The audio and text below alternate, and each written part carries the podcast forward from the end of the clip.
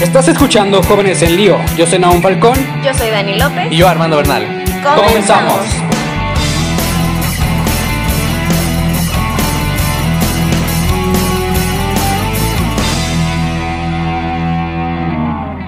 Pues cuarta semana, estamos iniciando esta cuarta semana ya en la segunda temporada del podcast, su podcast favorito Jóvenes en Lío. Y bueno, pues obviamente aquí me acompaña esta vez eh, Daniela López y un gran invitado que ahorita vamos a proceder a, a presentar. Y pues Dani, ¿cómo estás? ¿Cómo te encuentras? Muy bien, muy feliz. Como dices, tenemos un nuevo invitado. También tenemos a Naum. Hoy no está con nosotros Naum, pero, pero está a la Anda. distancia, siempre presente. Anda, anda de sufrido, Hola, anda hola. sufriendo los privilegios allá en la playa, Naum. Hola, ¿cómo están? Acá descansando un poquito, descansando de las fatigas del reposo, por ahí dicen. Pero del podcast no se descansa, dice. El podcast No, con claro, todo, ahí anda. haciendo lío en cualquier parte. Ajá, bien, perfecto. Pues bueno, ahora sí, Dani, ¿nos ayudas a presentar a nuestro invitado del día de hoy? Pues sí, yo creo que ya lo extrañaban. Ya había estado con ustedes en la primera Así es, ya temporada. lo habíamos tenido una vez. Y pues nosotros también lo extrañábamos y otra vez lo invitamos para que esté con nosotros el Padre Tomás, nuestro párroco de aquí de San Juan Pablo II. Padre Tomás, ¿cómo está? Pues muy bien, yo también he estado como Naún descansando unos días y vengo con todas las fuerzas para hacer lío con ustedes. Felicitarlos por la primera temporada, no me dio tiempo a decirles que fue todo un éxito, un gran seguimiento y bueno, pues creo que han renovado el proyecto y, y vamos con esta segunda temporada y me alegra que hayan contado conmigo nada más empezar porque me gusta mucho participar también y poder compartir pues mi fe, mi experiencia y, y bueno, estar con ustedes. Perfectísimo, padre. Como usted lo ha dicho, vamos a iniciar justamente con una serie de episodios. Ya nosotros al, inicio de la temporada, de esta segunda temporada, les platicamos que traíamos novedades. Pues, ¿qué creen? Estamos empezando una de esas novedades. A lo largo de la temporada vamos a estar teniendo tres trilogías. Esta va a ser la primera trilogía. Y es justamente una trilogía que Naum, Dani y yo, pues quisimos ponerle la trilogía de dudas existenciales, ¿no? O sea, de esas dudas que luego a uno como joven católico y seguramente no nada más a los jóvenes, sino también a toda persona creyente, pues esas dudas que le surgen sobre la fe, esas dudas que le surgen sobre Dios, eh, sobre su entorno, ¿no? Entonces, nosotros estuvimos haciendo una dinámica en, en redes sociales, ¿verdad, Dani? Sí, interactuando en redes sociales, hay que felicitarlos porque nosotros estábamos bien contentos. Recibimos muchas preguntas.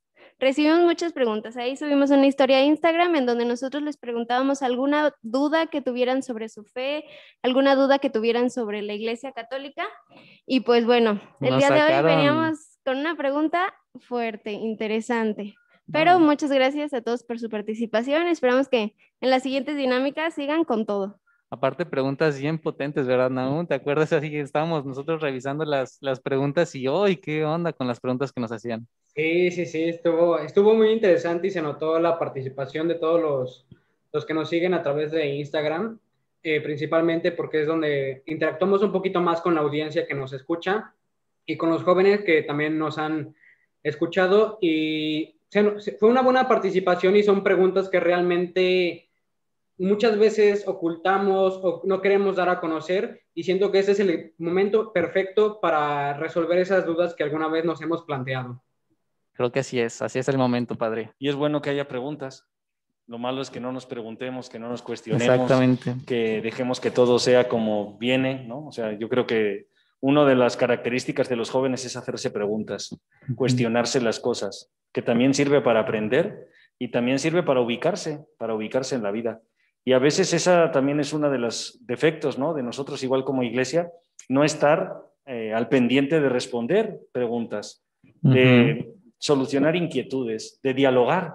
Yo pienso que pues muchas de las preguntas no tienen pues una respuesta fácil, Claro. pero se pueden dialogar y se puede ver también qué, qué experimenta cada uno, mm, qué vivimos cada uno. Yo creo que es una buena idea que plantear estas cosas, porque pues hay muchas preguntas en el corazón de los jóvenes. Significa que hay jóvenes inquietos. Para aquellos que dicen que los jóvenes ya no, no, no piensan o ya no tienen sueños o no tienen, sí, sí, sí, sí tienen sueños, sí, sí buscan, son buscadores y, y creo que un buen buscador tiene que hacerse buenas preguntas. Exactamente. Yo recuerdo mucho una vez terminando una sesión del grupo, cuando todos estábamos en el grupo de de adolescentes, adolescentes. que terminamos la sesión y creo que nada más estábamos pues nosotros tres, Naum, Dani y, y yo, Eh, creo que esa vez fue usted eh, que nos, nos fue a dar un tema y ya después, este, ahí guardando todas las cosas, ya casi para irnos empezamos a platicar así como de, es que tenemos muchas dudas, ¿no? Tenemos muchas dudas de nuestra fe. No sé si tú te acuerdas de ese día, Dani. Pues sí, yo creo que ya tiene algunos años. Sí, ya algunos tiene- ya dos, tiene tiempo. Tres años, yo creo. Pero yo me acuerdo justo que llegamos a un momento en donde todos coincidimos en que es bueno que nos preguntemos, como dice ahorita el padre, y también teníamos una idea ahí por ahí que, que decía que a lo mejor podíamos hacer un seminario o un foro entre muchos más jóvenes que obviamente tienen esa inquietud de Claro. conocer, porque hay muchos jóvenes que a lo mejor no están dentro de nuestra iglesia, pero les da esa curiosidad por, por saber más, ¿no? Ahorita Ujú. los jóvenes tienen la sed de conocimiento y todo quieren saber. Y pues es importante que nosotros también estemos bien informados. Y justo el padre Tomás, yo me acuerdo que nos decía, ¿no? Pues que cuando tuviéramos una buena cantidad de jóvenes, pues él nos iba a ayudar a armar un seminario. Pues ahora tenemos una buena cantidad de jóvenes, pero en De las redes sociales. y tal vez no se dio como el seminario en presencial, pero aquí andamos con nuestros podcasts. Entonces, pues bueno, para entrar de lleno a la primera pregunta de esta trilogía, la verdad costó trabajo elegir entre todas las preguntas tan interesantes que nos hacían. Y de estas tres que elegimos, la primera y que vamos a platicar con el, con el padre Tomás, era una pregunta que nos hacía una seguidora nuestra y ella decía, em, ¿cuál es el sentido del sufrimiento, no? cuál es el sentido del sufrimiento, por qué existe el dolor, por qué a veces en ese sentido Dios lo permite. ¿Cuál es el sentido del sufrimiento? Sería esa primera pregunta. Bueno, pues empiezan fuerte, ¿no? Me tocaron las buenas. Qué bueno. Pues eh, es una pregunta que tenemos que hacernos todos o nos hacemos todos, porque pues sí, sí nos sorprende que un Dios bueno, que nosotros lo, lo tenemos como un Dios bueno, pueda permitir que haya mal en el mundo, ¿no? Es una pregunta que yo también como joven me hice muchas veces y que después eh, a lo largo de la vida he visto pues mucho sufrimiento, a veces en personas indefensas, que puede decir uno que no se merecen sufrir. ¿No? O a veces niños recién nacidos o familias que, que, van bien en la vida, que se portan bien, no sé, uno se pregunta muchas cosas, ¿no? Y creo que es importante responder a esta pregunta porque tenemos que saber afrontar el dolor para que no destruya nuestra vida. Yo he visto muchas personas que justamente por no saber afrontar el sufrimiento, eh, pues eh, se, han, se han deteriorado, han destruido su propia vida, ¿no? Se han amargado. Y quien ha sabido afrontar el sufrimiento, eh, de alguna manera tiene la oportunidad de amar más. Y yo creo que esa es un poquito la clave. Y es una pregunta importante, necesario encontrar eh, el sentido del dolor ¿no? para poder también dar una respuesta diferente. Creo que la respuesta no es algo teórico, eh, tampoco es algo teológico, ni obligado de, ni obligado de conocer, sino que es una respuesta que uno se va dando a lo largo de la vida. ¿Eh? se va dando a lo largo de la vida. Significa que, que, que, que, la experiencia que tú vas adquiriendo también en el dolor propio y ajeno te va dando respuestas. ¿no? También en la cercanía con Dios, en el diálogo, en la oración, uno va descubriendo cómo el Señor te va diciendo que, cuál es la razón. Yo he visto una cosa, ahora que he estado también visitando a mis papás en Europa, he visto que cuanto más próspero es una sociedad, aparentemente debería de haber menos sufrimiento Ajá. y menos dolor, y no es así. Por ejemplo, los hospitales en España están llenos de gente eh, con problemas psicológicos, psiquiátricos, hay mucho suicidio, hay mucho sufrimiento eh, en los adolescentes, en los jóvenes, frustración, eh, no sé, problemas nuevos y dolores nuevos. Entonces dice uno, pues no, no, no tiene nada que ver solamente con la pobreza o no tiene que ver el sufrimiento con la falta de recursos o de prosperidad, sino al contrario, se van generando nuevos sufrimientos. ¿eh? Y los jóvenes sufren en cosas nuevas. Al final todos sufrimos, todos sufrimos. Pero yo parto de la idea de que Dios es bueno, ¿no? de que Dios es bueno y que el mal es la ausencia de bien. Es decir, que cuando no hay bien es porque hay ausencia de Dios. Y muchas de las cosas que surgen justamente es porque nosotros no utilizamos adecuadamente esa libertad que Dios nos ha dado. Tenemos un mal físico, pero también tenemos un mal moral, por diferenciarlo. El mal físico es aquel que, que, que surge de la condición limitada que tenemos como mundo y como personas. O sea, es decir, nos enfermamos, pero no porque Dios nos enferma, sino porque Por nuestra, nuestra condición, condición. no es perfecta, tiene limitaciones, tiene situaciones y también vivimos una vida que va a terminar ¿eh? y que es una vida limitada. Y el mundo también es limitado y tiene limitaciones y la naturaleza funciona de una manera muy concreta. Y también nosotros hemos influido en que la naturaleza pues se deteriore y, también esté generando estas situaciones también en las que hay sufrimiento. Entonces, no solamente es una situación, eh, sino natural de concepción de, limita, de, de, algo limitado, o sea, la condición humana y la condición del mundo es limitada. Y luego hay otro mal moral que es el mal uso de la libertad, es decir, cuando nosotros intervenimos de manera inadecuada, como si Dios no existiera, pues entonces generamos sufrimiento en nosotros y en los demás. Entonces, partir desde de ahí, ¿no? De, de, de, de, esta idea. Hay otras tradiciones antiguas que han intentado dar respuesta también a este asunto del mal, este asunto del sufrimiento, pero es la religión judio-cristiana la que desde el inicio de la Biblia le quiere dar respuesta a esta pregunta. O sea, la misma Biblia también se hace esta pregunta.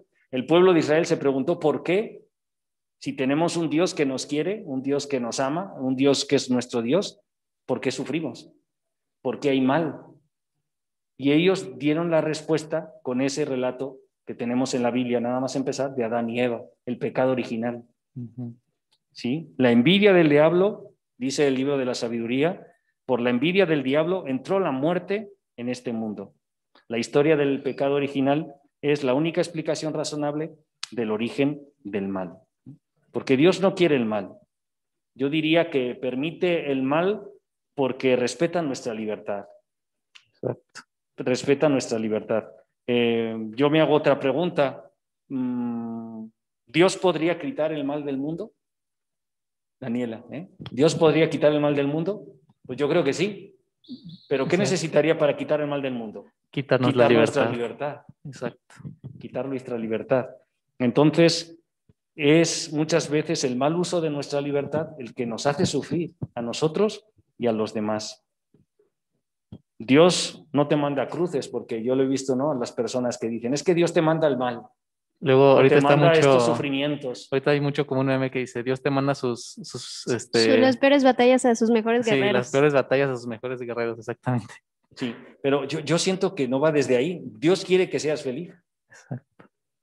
¿Sí? Aunque el camino de esa felicidad tenga que pasar por el sufrimiento. Y entonces permite el sufrimiento porque seguramente el sufrimiento te permite amar más y de una manera mejor.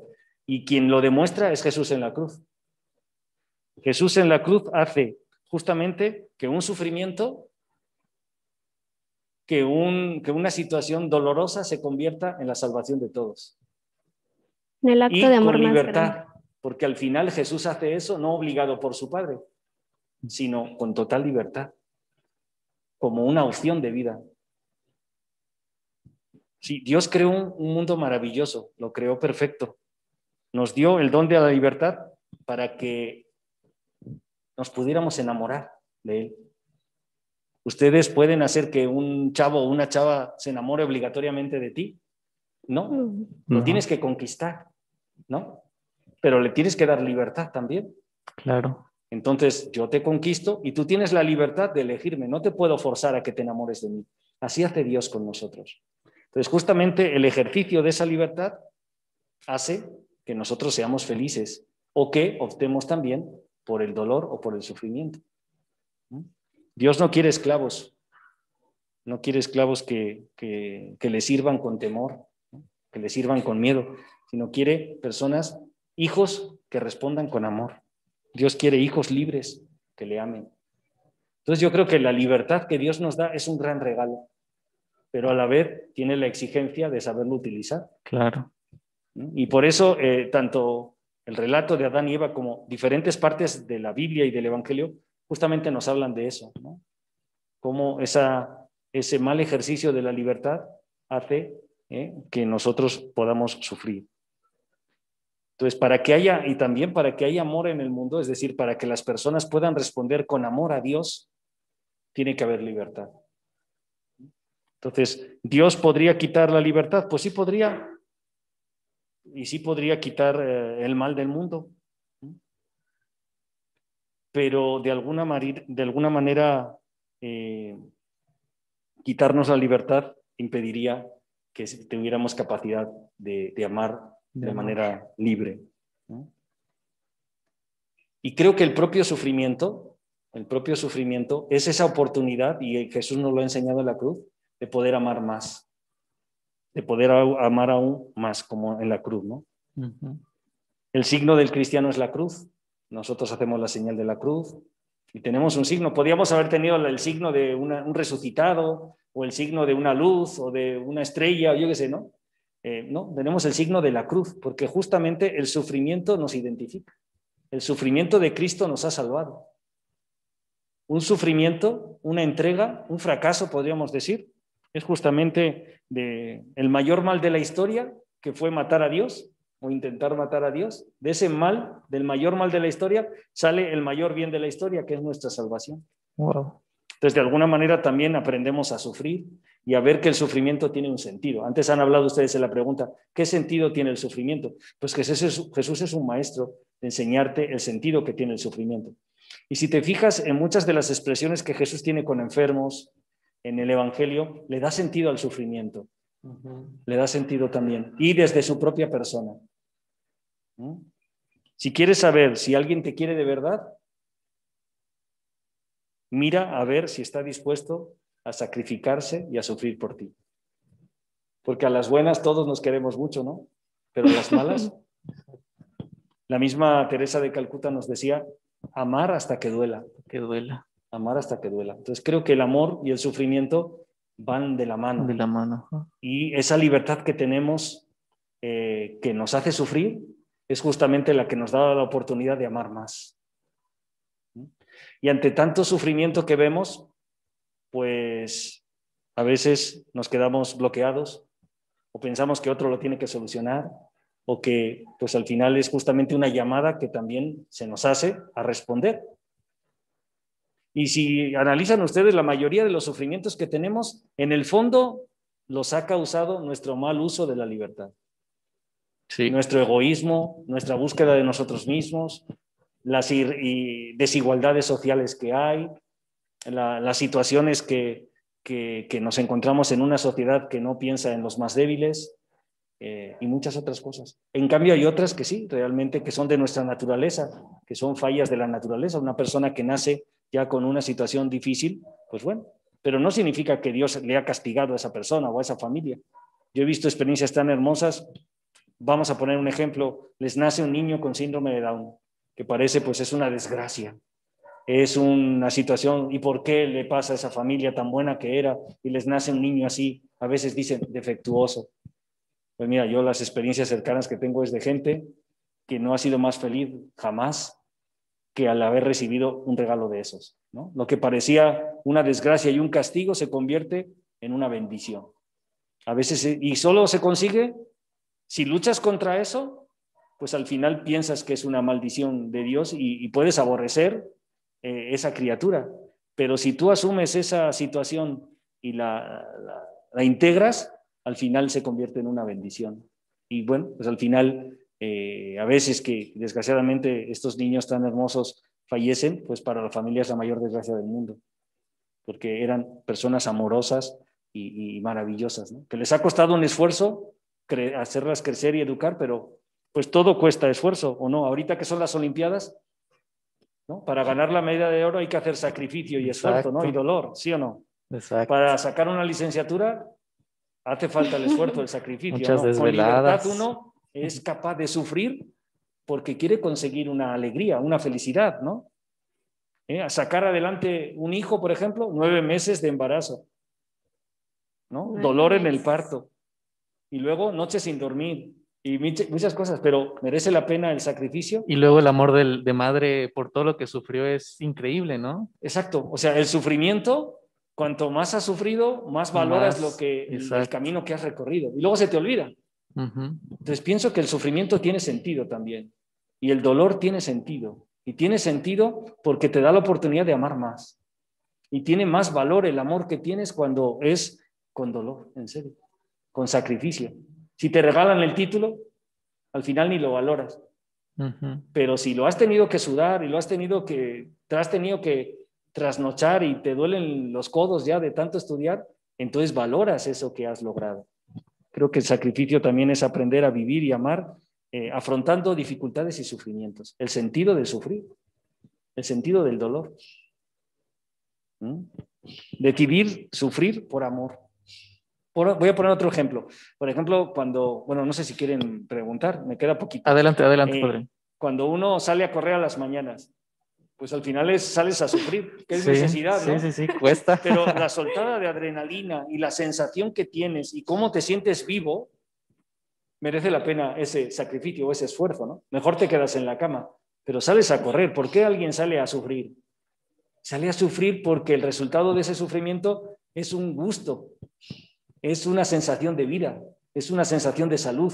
¿eh? Entonces creo que también el sufrimiento unido al amor da alegría. Es como las matemáticas, ¿no? Un sufrimiento que lo sumas al amor da alegría. Y esta es la clave. Darle sentido al sufrimiento desde el amor y por amor, mirando la cruz de Jesús, te llena de felicidad y te llena de alegría. Entonces, pues al final dice uno, eh, ¿podría quitar Dios el sufrimiento? Pues sí, pero igual no, no, no nos viene bien que lo quite, ¿no? Porque forma parte de lo que somos en nuestra condición limitada y por otra parte, es la oportunidad que tenemos de amar más y de mostrar ese amor por los demás. Aunque luego cuando me toca sufrir, pues todas estas cosas que dice el Padre, pues me duelen, ¿no? Pero, pero ¿sufres más cuando amas o sufres más cuando no te atreves a amar? También son preguntas que yo me he hecho a veces, ¿no? Yo creo que sufres más si no sales a correr. Sales a correr y ese sufrimiento te hace ser más feliz. Entonces, al final, la felicidad suple el sufrimiento, pero ha merecido la pena sufrir. Y yo creo que merece la pena sufrir si es amando. Y en cambio, si no te atreves a amar para no sufrir, pues al final sufres más. Y eso es lo que lleva a muchas personas después pues a, amargarse. Tenemos dos opciones ante el sufrimiento. Revelarnos, revelarnos, no encontrar sentido al dolor y eso nos hace amargarnos y al final acabas amargando a todo el mundo. O la opción de aceptarlo. Y entonces encuentras sentido y buscas la oportunidad para utilizar ese sufrimiento para amar y ser feliz. Y lo vemos en muchos ejemplos de personas que les han cortado una pierna, que, que han sufrido un golpe muy fuerte en su vida, se rehacen y al final son súper felices con esa situación porque les ha dado la oportunidad de redescubrir una forma de vida diferente. Ahora mismo con la pandemia, ¿cuántas personas han eh, redescubierto ante un problema muchas cosas que antes no valoraban? Entonces tiene que llegar como un sufrimiento, un problema, un dolor para valorar a veces las cosas que tenemos. ¿no? ¿Nos revelamos o en cambio pues aceptamos los sufrimientos con amor. Esa es un poquito la pregunta que nos podemos hacer. Y podemos aprender de Jesús, y con esto termino, la cruz de nuestro Señor Jesucristo, aceptar el dolor, purificarnos. El que no carga con mi cruz y me sigue, no es mi discípulo, dice Jesús. Entonces, ¿cómo cargar con esa cruz de Jesús?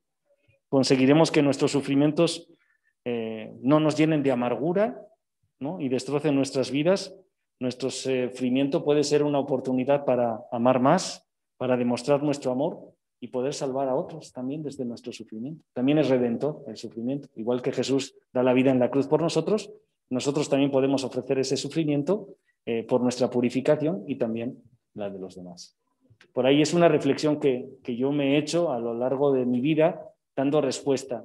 Y ahora, por ejemplo, la pandemia pues me ha abierto nuevos panoramas, ¿no? De ver el sufrimiento de las familias, de las preguntas que la gente se hace y por qué llegan estas epidemias y por qué a nosotros, porque a veces nos sentíamos cómodos, ¿no? En nuestra vida, tenemos de todo, no nos falta de nada, pero hay algo que nos trastoca todos nuestros planes y ahí lo primero que miramos es a Dios como a echarle la culpa, oye, ¿qué estás haciendo, no?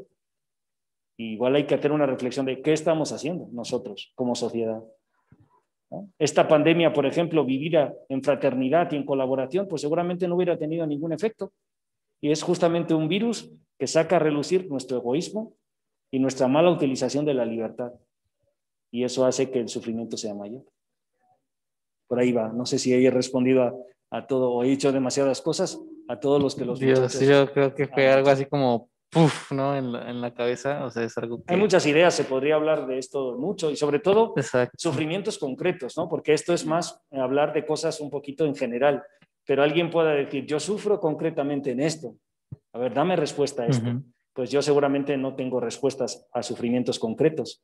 Eh, Dios te irá dando la respuesta a lo largo de tu vida, de tus preguntas, y Él va dando respuesta. A mis preguntas le ha dado respuesta a algunas, otras pues seguimos dialogando, ¿no? Pero, por ejemplo, esta del sufrimiento, que, que yo lo vi mucho, y, y una de las razones por las que yo soy sacerdote también es como respuesta al sufrimiento de las personas, ¿no? Cómo poder hacer llegar la misericordia de Dios, cómo poder mostrar un Dios bueno en una sociedad que sufre. Porque lo primero que pensamos cuando algo sufre es que Dios tiene la culpa y es malo, ¿no? Entonces, no, o sea, yo no, no cambia mi concepción de un Dios bueno. Tengo que dar una respuesta. ¿Por qué un Dios bueno eh, acepta el sufrimiento? Pues lo acepta porque te ha dado un regalo mayor que es la libertad La libertad. y te ha dado la posibilidad justamente desde el sufrimiento de amar más y de enamorarte de él y de mostrarle el amor eh, que le tienes eh, justamente con la capacidad que tienes de, de sufrir. Qué bárbaro. Está, está muy, muy profundo esto que, que Dani, es la que hace más preguntas. No, no había más. Sí, así la sí, pregunta sí, ya trae aquí preparadas unas. o, o el sufrimiento tienes alguna duda más. Pues como tal no duda, ¿no? Me gustaría poner algunos ejemplos. Digo, en mi día a día, este, Armando, y no me dejará mentir, nosotros nos desenvolvemos en un mundo como jóvenes un poquito difícil, ¿no? Hay mucha gente que hoy en día está enojada con Dios, ¿no? Porque a lo mejor les quitó a su abuelita, porque a lo mejor alguien tiene una enfermedad muy fuerte y muy pesada, pero ahora con lo que usted nos menciona, padre, yo creo que de todo podemos sacar algo bueno y también depende mucho de la capacidad de resiliencia que cada uno de nosotros tenemos. Y obviamente eso se va desarrollando conforme nosotros nos vamos preguntando, conforme a nosotros vamos viviendo esas diferentes experiencias que pues nadie sufre de la misma manera, ¿no? Yo creo que hoy en día el que la gente esté enojada con Dios es porque no se ha acercado a Él y porque realmente no lo conoce. Muchos jóvenes hoy en día tienen a un Dios castigador, este, tienen un Dios que te tiene atado, que no te deja ser, que no te deja vivir, porque ellos creen que estamos así con cadenita y en la boca, no sé, algo para que nos callen, ¿no? Sí, ahí justo donde falla es el sentido de libertad. Claro. porque la libertad no es hacer lo que yo quiera o lo que me dé la gana. Porque justamente si tú haces lo que te da la gana y tú haces lo que te da la gana, alguien se queda sin hacer lo que le da la gana y sufre, ¿no? Justamente en ese ejercicio de que yo tengo derecho a, a mi libertad y me vale cacahuate la de los demás, pues está, está la dificultad. Y ahora que ha llegado esta pandemia, nadie tenía ganas de sufrir. Entonces dice, ¿yo por qué me voy a quedar de casa? ¿Yo por qué me voy a poner el cubrebocas? ¿Yo por qué? O sea, ¿yo por qué voy a sacrificarme? Pues te sacrificas por amor, por el otro, para no contagiar, para no contagiarte, para buscar el cuidar a los demás. Pero hemos perdido un poquito eso. Y el joven muchas veces le echa la culpa a Dios porque no quiere mm, profundizar en las razones propias de su mal, ¿no? A veces es fácil decir, no, es culpa de Dios, como además Claro. ni se va a quejar, ¿no? Pero antes de preguntarte eso, decir, oye, a ver, nosotros no tendremos alguna culpa también y analizarnos, ¿no? Y tener autocrítica personal y colectiva. Hay un pecado social muy grande, hay una estructura social realmente que, que facilita el sufrimiento, que está haciendo sufrir a muchas personas. Entonces, bueno, pues nos falta mucho para llegar a una sociedad del Evangelio. Ahorita el Papa Francisco ha escrito un documento que se llama Fratelli Tutti, todos hermanos, y justamente es esa búsqueda de, de buscar un encuentro entre todos para que suframos menos. Porque al final, si jalamos de un lado y jalamos del otro, al final rompemos. Rompemos el mundo, rompemos la naturaleza, rompemos la economía, rompemos la sociedad y nos rompemos unos a otros. Entonces es muchas veces nuestro ejercicio de la libertad mal utilizado el que hace que otros sufran o que yo sufra también. ¿no? Y esa es la idea. Cuando tú piensas que la libertad es hacer lo que te dé la gana, pues entonces sí, realmente, pues te sobra el Dios eres tú. Pero muy bien, tú eres el Dios, pero después estás dispuesto a que tus errores en el ejercicio de la libertad te echemos la culpa, como le echamos la culpa a Dios. No, o sea, queremos hacer lo que queramos, pero no tenemos ninguna culpa de nada de lo que hacemos. Ujú. No, Claro. o sea, tu, tu ejercicio de la libertad tiene consecuencias y va a hacer sufrir. Por ejemplo, un joven que quiere beber lo que le dé la gana y hacer lo que le dé la gana, pues está haciendo sufrir a su mamá. A veces no nos damos cuenta de eso, pero el ejercicio de tu libertad hace sufrir mucho a otra persona. Tendrás que analizar, oye, pues yo tendré que ser libre, pero sin hacer sufrir a otro. Porque ahí en todo caso se cae como en, no tanto en libertad, sino estar haciendo como libertinaje, ¿no? Que no es lo mismo. O sea que, de hecho, justamente en, estas semanas eh, tuvimos una materia que iba un poco como por ese sentido y mi profesor este, platicaba que justamente sabe el tema de la libertad y él hablaba pues de esta frase tan común que es pues tu libertad termina donde empieza la del otro, ¿no? Y él mencionaba que esto a mí como que se me quedó grabado un poquito y decía, yo creo que esa frase tendríamos que cambiarla porque entonces parece como si nuestra libertad estuviera restringida por la libertad de otros, ¿no? Él decía, yo la cambiaría, la mi libertad empieza donde empieza la libertad del otro. Es decir, si el otro es libre, yo también soy libre, ¿no? O sea, si yo atento contra la libertad de otra persona con la mía, entonces ninguno de los dos estamos siendo libres, ni él ni yo, aunque yo crea que estoy siendo libre, ¿no? Entonces ahí es donde puede venir un poco ese sufrimiento, ese hacer sufrir a, otra persona. Era un poco lo que lo que comentamos con ese profesor. Y creo que podríamos platicar un poquito igual y no profundizar tanto porque creo que tendremos otra, otro episodio en esta temporada de eso. Pero pues siendo este un podcast para jóvenes y siendo un tema tan importante este para jóvenes como es por ejemplo el tema de la depresión y el gran problema que es pues toda la salud emocional realmente y más ahorita con todo lo que estuvo pasando en pandemia de muchos chavos así que, que cayeron en depresión, que desarrollaron este tipo de conductas, incluso el suicidio, que, que, es un problema que atenta contra pues, la dignidad humana en todos, en todos sus sentidos y más específicamente a los jóvenes. Que, y que da tristeza que algo tendremos que, que, reflexionar y hacer. Si un joven que tiene toda la vida por delante y que tiene que tener ilusión y que tiene que tener emoción por vivir, se suicida, es un interrogante para toda la sociedad. Exactamente. Y para los demás jóvenes. Pero creo que las expectativas de felicidad que estamos sembrando en los jóvenes son erróneas. Entonces, cuando esas expectativas de felicidad no se cumplen, llega la frustración. Claro. Y luego tampoco estamos educando en la frustración. Si te fijas, los papás le dan todo a sus hijos para que no les falte de nada. Y creo que nos tiene que faltar. Porque si no nos falta, no aprendemos a frustrarnos, no aprendemos a, a superar esas pequeñas frustraciones infantiles que después cuando seamos jóvenes, pues estamos acostumbrados a reprobar un examen, acostumbrados a no ganar, en todas las batallas y acostumbrados a no poder hacer lo que queramos hacer. Y ahorita yo platico mucho con familias que, sufren, porque, por ejemplo, hablaba con una familia estos días que dice, pues nosotros a nuestro hijo con 12 años no le dejamos tener celular. Y es una bronca, porque todos en su escuela tienen celular.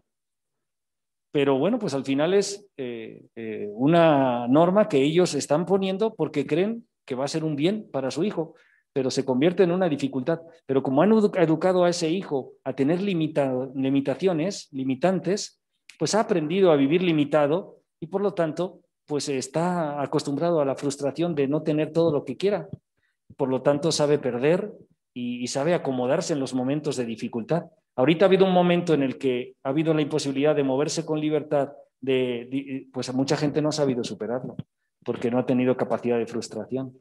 Y sobre todo porque las expectativas de felicidad pues están muy altas, como que, pues ¿quién va a alcanzar eso? Y como no lo alcanzo, pues ya no tiene sentido vivir. Y además, pues eso, eh, me deja mi novia o mi novio y ya no tiene sentido la vida. Es así como si... Entonces, por eso digo que, es preocupante, ¿no? ¿Qué, qué, qué joven eh, tenemos a nuestro lado y qué podemos hacer nosotros para evitar que, que haya esa frustración? Y desde el mensaje del Evangelio, cómo podemos nosotros transmitir un mensaje de esperanza, una buena noticia, eh, ser jóvenes un poquito más sanos, porque esto al final es una enfermedad de la juventud, eh, no en general, pero de muchos jóvenes, ¿no? la enfermedad de, la depresión, claro. de sentir que, que no valgo, que no tiene sentido, la autoestima y todo.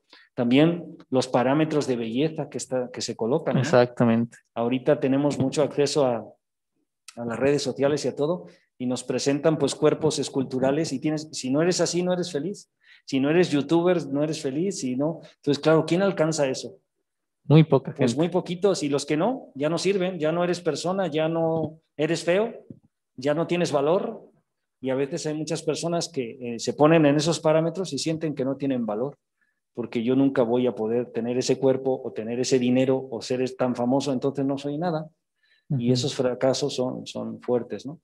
Y luego el daño que las redes sociales, el beneficio que están haciendo las redes sociales, pero también el daño que hacen en la gente. Hay mucho bullying informático eh, y hay muchas realidades en las que pues sale perdiendo eh, la persona, ¿no? Pues, bueno, pues hay muchas razones. Sería un tema amplio también todo este, pero al final ese sufrimiento no es culpa de Dios. Vuelve a ser otra vez lo que he dicho, es la mala utilización de nuestra libertad. Y si perdemos el rumbo, y sobre todo perdemos el rumbo de lo que somos y lo que Dios quiere de nosotros, pues, pues llegamos a esas situaciones. ¿no? Al final Dios te ha creado, eh, te ha creado por amor, te ha creado para que seas feliz. Y entonces eh, ese es el camino que, que, no debemos de perder. ¿Y cómo puedo ser feliz? ¿Y cómo puedo hacer felices a los demás? A pesar del sufrimiento, a pesar del dolor. O aprovechando el sufrimiento y el dolor también como una catapulta para amar más. Y ese es un poco el tema que hoy. El sentido que le podemos dar también al sufrimiento. Yo he aprendido mucho del sufrimiento de personas, sobre todo de las personas mayores, con su dolor, su enfermedad, el ejemplo que te dan, ¿no? De paciencia, de saber ofrecer ese dolor por, el bien de otros, eh, el saber también ver a Jesús en el dolor y poderse acercar más a Jesús desde el dolor, ¿no? Te acerca más a la cruz de Jesús. Entonces aprende uno también a eso. Claro, luego cuando te toca vivirlo a ti, pues tienes que hacer un ejercicio, pero claro, si lo has visto y has aprendido de otros, pues yo estás más capacitado para poderlo vivir y sufrir, ¿no? Bueno, y justo eso, ¿no? O sea, decirle a los jóvenes que no está mal que está sufriendo.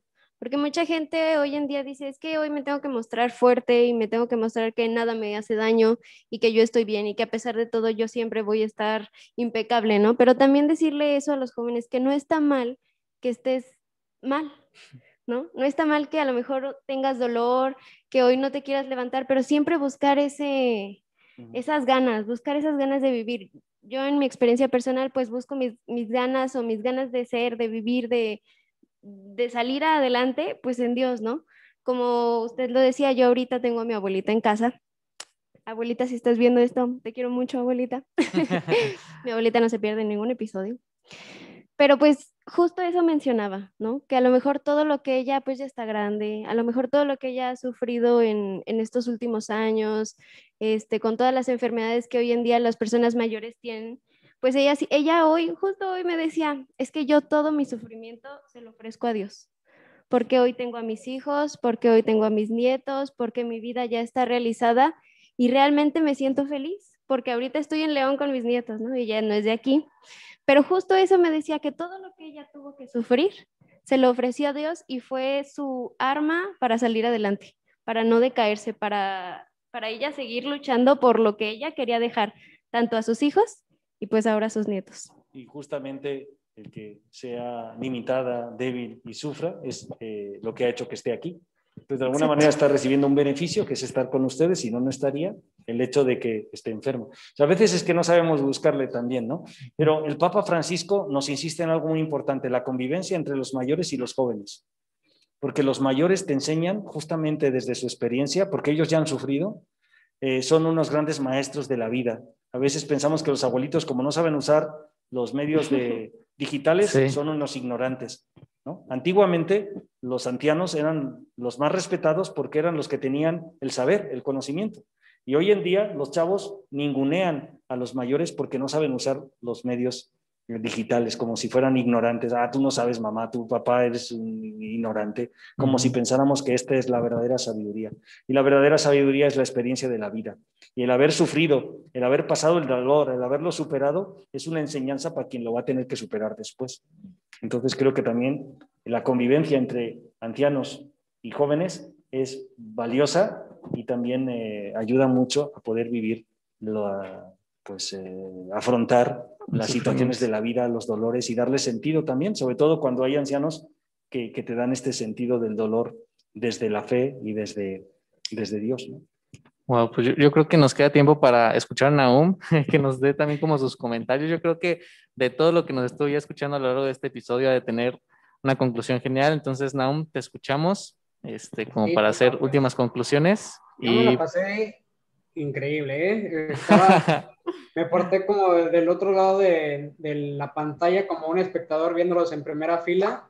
Y realmente es impresionante, me quedé impresionado con todo lo que mencionaba el padre y realmente siento que a, raíz de este sufrimiento, viéndolo como, viéndolo como un bien, como un bien para catapultarnos hacia esa capacidad de amar que realmente es lo que nos va a conducir hacia la santidad, es lo que realmente necesitamos. Si bien muchas veces se nos hace muy difícil verlo desde los ojos, desde la mirada que Dios nos tiene a través de, de este sufrimiento, eh, realmente creo que tendremos que pedirlo al Espíritu Santo que nos, que nos infunde en nuestras mentes y nuestros corazones para saber entender lo que Dios nos quiere dar a, para saber entender lo que Dios nos quiere decir a través de este sufrimiento que estamos viviendo. Si bien realmente es muy difícil a veces darle un sentido mientras estamos padeciendo este, este sufrimiento, pero realmente es un, un mecanismo para catapultarnos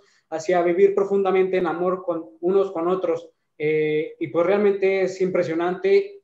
No hay mucho que decir realmente porque quedó todo clarísimo y me la pasé increíble porque muchas veces no nos ponemos desde la otra perspectiva y hoy que estuve más o menos como espectador por las distancias y por los movimientos, fue muy gratificante y fue muy claro el mensaje que nos dio el Padre y que realmente lo tenemos que poner en práctica en nuestra vida diaria, en nuestro actuar con nuestras familias, pero sobre todo entenderlo eh, y saberlo llevar a cabo y, saberlo saborear de esa manera como el designio que Dios nos tiene para cada uno de nosotros, como ese caminito que es seguir para llegar a la santidad. Sí, fijaos que en el Evangelio también Jesús dice, si el grano de trigo no muere, no da fruto. Entonces muchas veces si no somos capaces de sufrir, el amor ese no da fruto, ¿no? Nuestra vida. Entonces lo que les decía yo antes, la fórmula matemática de sufrimiento más amor es alegría. Y cuando tú haces algo, aunque sea sacrificado, doloroso y sufrido, eh, en ese amor que le pones, realmente esa satisfacción, ese, esa sensación interna te da mucha felicidad. ¿no? Es el dar la vida por el otro, por el amigo, como, como Jesús en la cruz. Y creo que nosotros también le tenemos que saber dar sentido al sufrimiento. Y luego ver todos estos sufrimientos y catástrofes y desgracias que hay no verlas en un sentido apocalíptico, sino también muchas veces como fruto de nuestras malas decisiones en la libertad y ver que tendremos que corregir como personas y como colectivo y como sociedad muchas cosas, porque si no vamos a sufrir cada vez más. Cuanto más nos alejamos de Dios, más eh, nos acercamos al mal. Y, si el mal campa a sus anchas, pues al final el sufrimiento está donde quiera. Yo creo que también el dejar que el mal actúe de manera libre, pues hace que, que suframos más y ahora pues hay muchas situaciones sociales. Hace poquito hemos hecho una encuesta en la parroquia y qué cosas le preocupan a la gente y casi todo lo que le preocupa a la gente es el mal que tenemos a nuestro alrededor y le preocupa pues la, mala utilización de la libertad que se está que está generando pues una inseguridad y una vivencia dolorosa en nuestra vida ¿no? sería más fácil si todos viviéramos de manera más auténtica la sanidad eh, los médicos eh, el caminar por la calle, eh, todo sería pues más placentero, viviríamos más felices seguramente si todos hiciéramos lo que tenemos que hacer, si todos buscáramos en libertad sacrificarnos para amar a los demás. Si todos nos sacrificáramos por el otro, al final todos seríamos felices. Perfecto, pues yo creo que podemos ir concluyendo este primer episodio que, wow, nos faltó tiempo, de verdad, nos faltó tiempo para abordar muchos puntos específicos ya que, que mencionó el padre. Pero bueno, antes de, querer pues ya cerrar con esto, Padre, un mensaje así último para las personas que nos estén escuchando, pensando especialmente que pueden estarnos escuchando jóvenes que estén pasando por situaciones difíciles, familiares, como alguna separación o personales, este, con, con alguna relación de ellos, con algún chico chico que les gusta, que son como los, los problemas más normales que un joven a esta vive, ¿no? También la enfermedad, una pérdida de algún ser querido. Un mensaje así último para que ellos que se queden con eso y que, eso sea como para ellos ese, como ese mensaje de reconfortante. Pues el mensaje sería que todo tiene solución.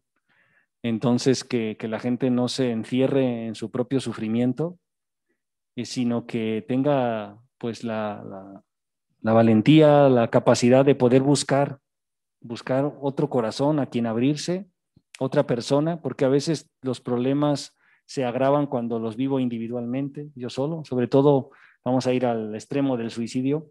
Eh, el 100% de los que se suicidan no comparten eh, nada y, se lo guardan y al no poderlo compartir lo ven como la única solución. ¿no? Si lo compartes con alguien, es muy posible que esa persona te dé soluciones que tú no has, que tú no has descubierto. ¿no? Entonces yo creo que la clave es que todo tiene solución y que hay muchas personas que nos pueden ayudar. O sea, hay muchos, muchas eh, salvaciones en las que nos podemos agarrar. Nos podemos agarrar a muchas cosas para salir. Eh, salir no es fácil, tiene su proceso, las cosas duelen, pero con la ayuda de otros se puede salir. Yo pienso que como iglesia tenemos que ser, el Papa Francisco lo dice, ese hospital de campaña, donde las personas que sufren puedan encontrar un lugar donde aliviar su sufrimiento, donde aliviarse. Como dice Jesús, vengan a mí todos los que estén cansados y agobiados y yo los aliviaré. Cuando dice eso, yo pienso que está diciendo que después quien tiene la misión de aliviar es la iglesia, somos nosotros. Entonces, jóvenes, si nos escuchan, cuenten con los jóvenes de nuestra parroquia para aliviar sus dificultades. Personas que sufren, en la parroquia tenemos herramientas para poder ayudarlos, con psicólogos, con tanatólogos, con sacerdotes, que hemos estudiado justamente para poder ayudar y que tenemos el corazón dispuesto para poder hacer que las personas pues eh, no sufran tanto. Y si nos unimos todos como católicos y entendemos esto, pues yo creo que podemos hacer un mundo mejor con menor sufrimiento. Y que cuando nos toque sufrir, porque nos va a tocar, el sentido que le damos al sufrimiento nos dé la capacidad y sea una oportunidad para mostrar más amor a Dios y a los demás. Perfectísimo. Pues ahí está el mensaje, el cierre y con eso pues estaríamos terminando este primer episodio de la, de la trilogía de dudas existenciales. Padre, muchas gracias por estar aquí, muchas gracias por todo lo que nos ha compartido. Creo que nos llevamos una experiencia y un aprendizaje enorme de, de este episodio. Enorme. Enorme y a seguir profundizando, ¿no? A seguir profundizando en ello porque hay mucho todavía que uno debe descubrir en este tema del sufrimiento. Bueno, pues yo también soy fan de su podcast. Siempre que puedo, ¿no? Si no es el viernes, el sábado o el domingo, lo escucho y, y me emociona ver cómo tienen eh, preguntas, interrogantes, eh, invitan a diferentes jóvenes con diferentes eh, pensamientos y, siento que es enriquecedor y que al quien esté escuchando pues le ayuda. Y a yo, que ya no soy tan joven, pues a mí me ayuda ver que, tienen emoción, ilusión y, que son inquietos. A mí me gustan los jóvenes inquietos que quieren hacer lío. que hagan lío. Exactamente. Pues muchas gracias por invitarme y y aquí estoy para lo que necesiten. Pues muchas gracias, padre. Esperemos también que no sea la última vez que nos acompaña. Y pues. Y gracias, Naum, también por conectarte desde allá. Está sufriendo en la playa. Está sufriendo, Naum, en la playa. Ya deja de sufrir, Naum, y vete. Ya, ya, en unos días. no, hombre, bueno. Bárbaro, bueno, pues muchas gracias a todos ustedes por escucharnos en este cuarto episodio de la temporada. Les recordamos por protocolo más que nada nuestras redes sociales. Nos encuentran en Instagram como jóvenes.en.lío, en Facebook estamos como Jóvenes en Lío, YouTube Jóvenes en Lío, Twitter Jóvenes en Lío, todos lados, así nos encuentran, no hay pierde. Y obviamente nuestro podcast lo pueden encontrar en todas las plataformas, Anchor, Breaker, eh, Google Podcast, Pocket Cast y en Spotify, obviamente ahí los esperamos. Nos vemos hasta la próxima semana con el segundo episodio de la trilogía. Se vienen unas preguntas interesantes, fuertes, potentes. Qué peligro, Daniela preguntando. pues gracias, nos vemos. Saludos a todos. Bye bye. Nos vemos hasta la próxima. Adiós.